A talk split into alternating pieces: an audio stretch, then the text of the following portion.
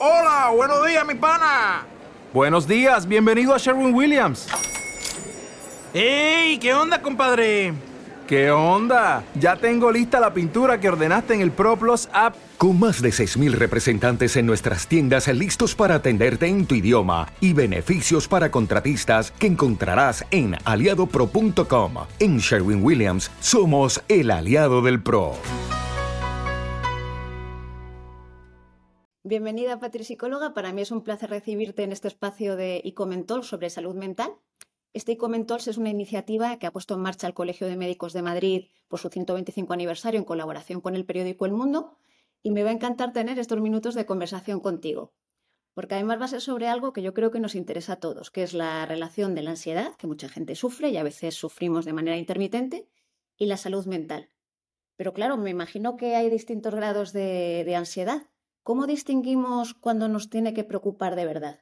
Es un placer estar este ratito con ustedes. Mira, eh, hay diferentes grados de ansiedad, más bien de los síntomas que genera la respuesta a ansiedad para hablar con propiedad, y también hay diferentes trastornos de la ansiedad. Hay trastornos de la ansiedad, la ansiedad generalizada, tenemos las fobias simples, tenemos los trastornos obsesivos compulsivos, y luego la ansiedad puede manifestarse de muchas maneras.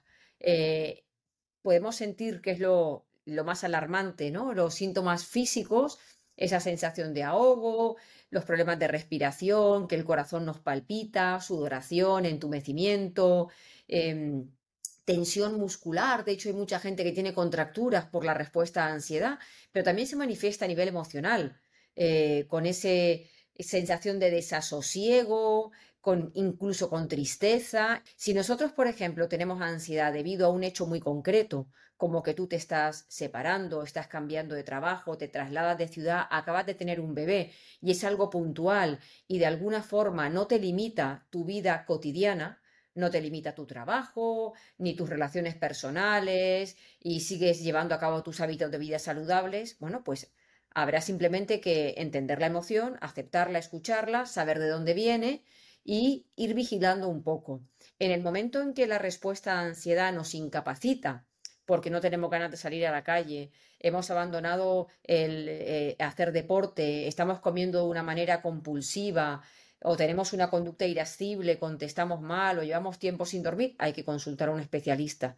En el momento en que la emoción te limita de alguna manera en cualquiera de tus áreas, tienes que consultar con un profesional, con un psicólogo. Si requiere medicación, con un psiquiatra, por supuesto. Claro, y si vamos detectando que, cada vez es más común que nos sintamos de esa manera, aunque a lo mejor no llegamos a, algo grave, eh, ¿qué deberíamos hacer? ¿Qué deberíamos poner en marcha? ¿Qué pautas seguir? Vale, o mira, directamente consultar con un profesional de la salud. Eso que me preguntas es muy interesante, porque puede ser que nosotros no tengamos ansiedad eh, de una manera eh, puntual debido a algo que nos está alterando la vida, sino que se haya convertido, fíjate lo que te voy a decir, en nuestra zona de confort.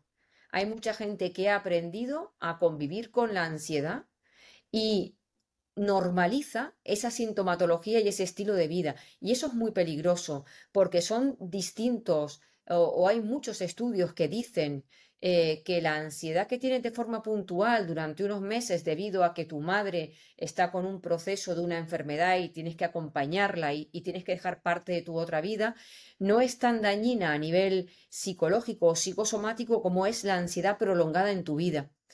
La mayoría de las personas eh, viven bajo el síndrome este de la vida ocupada y eso incluso te hace sentir bien. Resulta que ese síndrome de la vida ocupada nos lleva a perder parte de nuestro descanso, nos acostamos más tarde, perdemos horas del sueño y el sueño es un reparador de nuestro cerebro, de nuestras funciones cognitivas, de nuestro sistema endocrino, de nuestros neurotransmisores y también dejamos de realizar hábitos de vida saludables que cuidan de nuestra salud física y mental. Cuando tú no tienes tiempo porque estás súper ocupada, deja de hacer ejercicio, deja de descansar, deja de leer, de tener aficiones, de quedar con amigos, que son justo las actividades naturales con las que restablecemos nuestro bienestar emocional. Entonces, ojo, porque si hay una persona que ha normalizado tener ansiedad, y esto es muy fácil de detectar, los signos cuáles son? Pues, por ejemplo, abandonar hábitos de vida saludables, tener la sensación de que tienes falta de vitalidad y energía durante el día, que te levantas ya cansada y que el sueño no es reparador.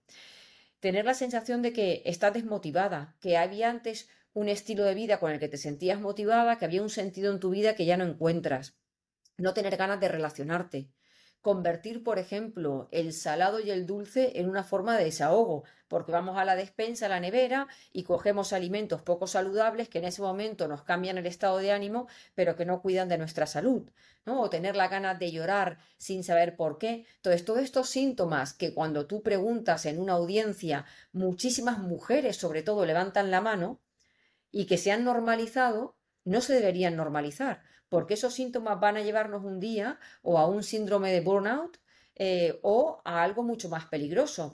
Pero no somos conscientes, ¿verdad? Porque eso que has mencionado de la normalización de estas situaciones me ha hecho pensar que incluso es, es, algo que demuestra estatus, ¿no? Todos queremos demostrar que estamos muy, muy ocupados porque somos gente que está en el día, puede con todo, va a hacer todo de manera perfecta.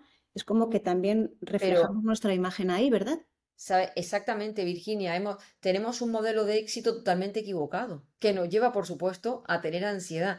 Ese modelo de éxito está relacionado con lo que tú has dicho, con la competitividad, con seguir promocionando a nivel laboral, con trabajar muchísimas horas al día. Está incluso relacionado con meterte en la cama con el ordenador y seguir contestando correos electrónicos porque te sientes eficaz.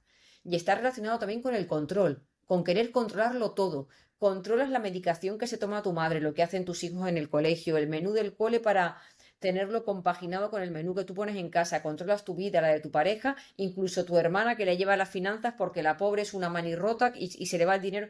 Y claro, ese excesivo control eh, lo relacionamos con qué válida soy o qué válido para muchas otras personas. Y aprendemos a relacionar el éxito profesional y personal con la valía de la persona. Y no es así.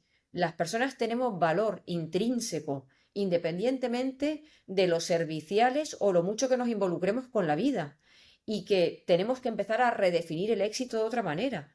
Porque para mí el éxito es vivir con serenidad. Cuando empezábamos la entrevista, tú me decías, vamos a hablar de la ansiedad que a ti tanto te gusta. Sí, pero a mí me gusta mucho más hablar de la serenidad. De hecho, en mi último libro, que Vivir con Serenidad, es eso. O sea, no tenemos que perseguir ser felices, no tenemos que perseguir un éxito económico, ni un éxito relacionado con las posesiones, ni con el físico perfecto, sino tenemos que aspirar a poder tener una vida serena, a que en cualquier circunstancia que yo esté viviendo, ya sea una circunstancia agradable que me favorece o desfavorable, yo sea capaz de poder mantener la calma y que sople el viento a favor o en contra, yo sea capaz de mantener la calma. Para mí ahí es donde reside el éxito. Y qué importante la serenidad, ¿verdad? Para tomar decisiones y no estar decidiendo algo y parece que un león nos está persiguiendo y se va a acabar el mundo, sino tomar las cosas, las decisiones. Claro. Lo cierto es que hoy, en el año 2023, no tenemos todo el día, no estamos rodeados de amenazas que pongan en peligro nuestra vida, pero sí que las creamos nosotras con la mente. El que si mi madre se habrá tomado la atención, en el trabajo habrán entendido el comentario que quería hacer o a ver si no he sido lo suficientemente creativa en la reunión que hemos tenido. Mis hijos estarán viendo bien en el cole porque ayer vi que uno venía mal y no quiso hablar conmigo, ya no sé si me oculta algo, mi pareja y todos son un montón de preocupaciones que no podemos controlar, que intentamos razonar, que intentamos buscar solución, pero que no la tienen, porque hay problemas que no tienen solución ahora y que puede ser que en un futuro tampoco lo tengan. Son problemas que no necesitan soluciones, necesitan tiempo, pero no se lo queremos dar, porque nos hemos metido en este mundo tan inmediato, tan rápido, tan impulsivo, y eso también es un generador de ansiedad. Tenemos que incorporar en nuestra vida una serie de hábitos que nos van a dar esa paz, desde tener rutinas saludables, que para mí es el fondo de armario para manejar la ansiedad, la práctica regular de ejercicio físico, comer de manera saludable, el sueño y el descanso, poder descansar 10 minutos al día sin hacer nada,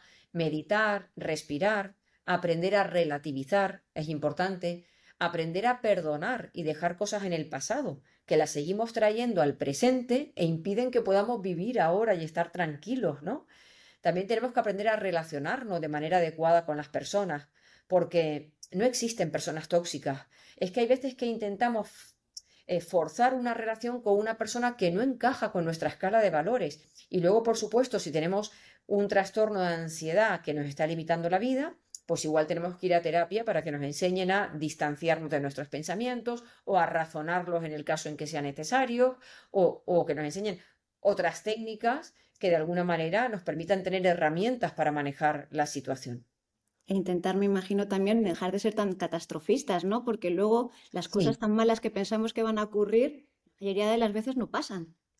La mayoría de las veces no pasan, pero nuestro cerebro funciona así. A nuestro cerebro le es mucho más fácil anticipar lo peor que puede pasar que el éxito, porque además nos, nos sentimos inseguros fantaseando con el éxito, porque tenemos miedo de que luego no ocurra y que yo me pueda sentir frustrada por haber fantaseado con algo.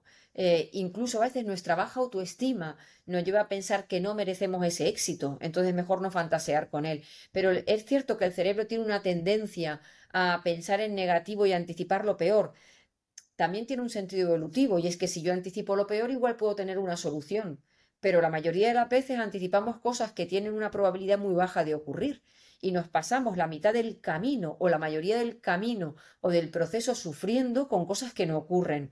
Entonces no hay que ser ni positivo ni negativo, tratemos de ser un poco realistas. Que los peligros que pueda haber los tengamos bajo control en la medida en que sean controlables, si mi hijo se va a la montaña de excursión, yo le meto un chubasquero en la mochila o una sudadera, que luego mi hijo se la ponga o no, pues ya no depende de mí. Me llamó mucho la atención el título de, tu obra, el de la ansiedad no mata pero fatiga. No mata, pero nos puede hacer la vida muy difícil e insoportable, claro. ¿no? Claro que, pero, lo de fatiga es, tiene un, tiene un sentido científico y es que cuando tú estás con esa respuesta a ansiedad activada todo el día, tu sistema nervioso simpático sufre un desgaste. Entonces la gente se siente fatigada y agotada y no solamente físicamente, sino a nivel mental también. Entonces claro que nos fatiga y sometemos a nuestro cuerpo a un nivel de intensidad que no necesita. Es como si tú condujeras un coche que tiene la capacidad de ir a 200 por hora en alguna autopista donde estuviese permitido, que no es España, pero que tú lo, que tú lo pusieses a 200 por hora todo el día. Pues claro, eh, ese coche tendría un desgaste mucho mayor que si lo llevas a la velocidad que tiene que ir o a la velocidad que es más eficiente para el coche. Pues lo mismo le pasa al cuerpo humano, que lo sometes a un desgaste que no necesita. Muy buenos consejos los que nos estás dando. También el de que si uno ha llegado a un límite, consulte con un, con un profesional, por supuesto. Pero algo que nos hayamos dejado en el tintero y que te gustaría resaltar para que quedara como pensamiento final. Bueno, pues yo, yo creo que eh, hay que darle a la gente la esperanza de que se puede vivir con serenidad, que la expresión de nuestras emociones en el cuerpo no tiene que ver con la expresión verbal o física que nosotros hagamos de ellas. Yo digo siempre que la emoción que tú sientes es inevitable, pero la manera que tienes de responder a esa emoción sí. Y que en eso nos tenemos que entrenar, porque yo creo que venimos de una sociedad eh, en España como muy pasional, ¿no? Somos muy mediterráneos, muy pasionales y si yo siento rabia, grito. Pero claro, cuando tú gritas, además de que le afecta a la persona que le grita, también te afectas a ti, porque tu cerebro interpreta que si estás gritando es que estás en un peligro, porque si no tendría, no tendría ningún sentido ponerte a gritar. Entonces tenemos que entrenarnos para poder responder en lugar de reaccionar ante todas esas situaciones que son incómodas. Y algo que se me ocurre ya en último lugar de verdad de la buena es cambiar los gritos por las risas, ¿no? Que las risas nos ayudan a, mejorar casi inmediatamente. Está demostrado que la risa nos relaja, o sea, es un, tiene un efecto relajante porque después de una carcajada te sientes muy tranquila, pero también genera bienestar emocional en el cerebro a través de nuestros neurotransmisores. Y la risa además, la risa y el sentido del humor, Em, ayuda a afianzar las relaciones, porque la gente con sentido del humor, la gente graciosa, que ríe, nos suele caer bien, nos parece divertida y tenemos más posibilidad de enfrentarnos a un problema desde el humor, porque nos ayuda a relativizar y a ser más creativos, que cuando nos enfrentamos a un problema desde el drama, donde nuestro cerebro está completamente cerrado desde esa respuesta a ansiedad y nos impide ver con claridad las posibles soluciones. Así que fomentemos la risa y el humor porque es bueno para nuestra salud, para nuestra salud física y nuestra salud mental. Pues nada, si te parece, en, los apuntes que hemos tomado de esta charla, en primer lugar ponemos la risa y así a lo mejor nos lo tomamos todo de otra manera. Me parece fenomenal. Muchísimas gracias, Patri. A ti.